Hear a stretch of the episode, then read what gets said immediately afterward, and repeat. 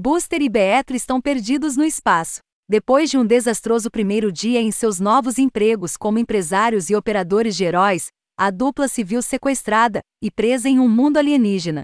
Quem é o culpado? Bem, o Omnison é claro. Bem-vindo ao seu planeta natal, BR-ON, onde uma batalha até a morte entre amigos é apenas mais uma terça-feira. Em Blue e Gold Hashtag 6, Beatle e Booster foram capturados por um Nison e são forçados a lutar entre si, em uma batalha até a morte. Embora inicialmente se recusem a cooperar, eles são obrigados a lutar pelo controle mental de um Nison. Na verdade, apenas Booster é compelido dessa forma, enquanto Ted é forçado a lutar por autopreservação. Isso levanta algumas questões interessantes. Isso adiciona uma implicação assustadora à história. Ted estava preparado para matar Booster para sua própria sobrevivência, embora com muita relutância. Se ele tivesse matado Booster, Ted teria carregado a dor e o arrependimento dessa ação pelo resto de sua vida. Se a luta tivesse ido para o outro lado, Booster pelo menos teria algum conforto em saber que ele estava sob controle mental. Ted não teria esse conforto, no entanto.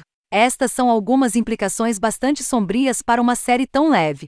Há também outro mistério intrigante referenciado nesta história. Terry, Akatrishi, descobre o conhecimento secreto de que Hip é na verdade o futuro filho de Booster. Embora esta não seja uma informação nova, Terry faz a próxima pergunta óbvia de Hip. E sua mãe? Que é?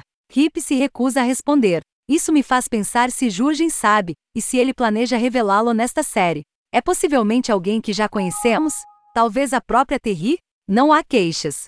Jurgens conhece bem esses personagens, e isso mostra. E a arte de Ryan Soul e Wade von Graubadger é irrepreensível. Primeiro, por que um Nison também não coagiu mentalmente Ter a lutar? Booster era mais suscetível ao controle mental do que Tech? Talvez um Nison pensasse que seria mais esportivo permitir que Ted lutasse com sua mente desanuviada pelo controle mental dela. Ou talvez ela apenas percebeu que apenas obrigar um deles a lutar seria suficiente para que ambos lutassem.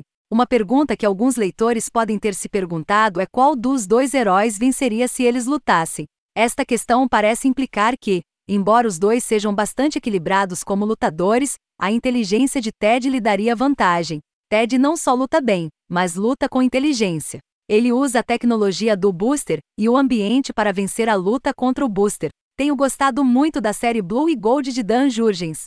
Este título mostra muito coração, concentrando-se em uma das amizades mais notáveis do Desceu. E mal posso esperar para ver o que Jurgens planejou para a dupla, quando o mais novo Blue Beatle, Jaime Reis, for convidado na próxima edição.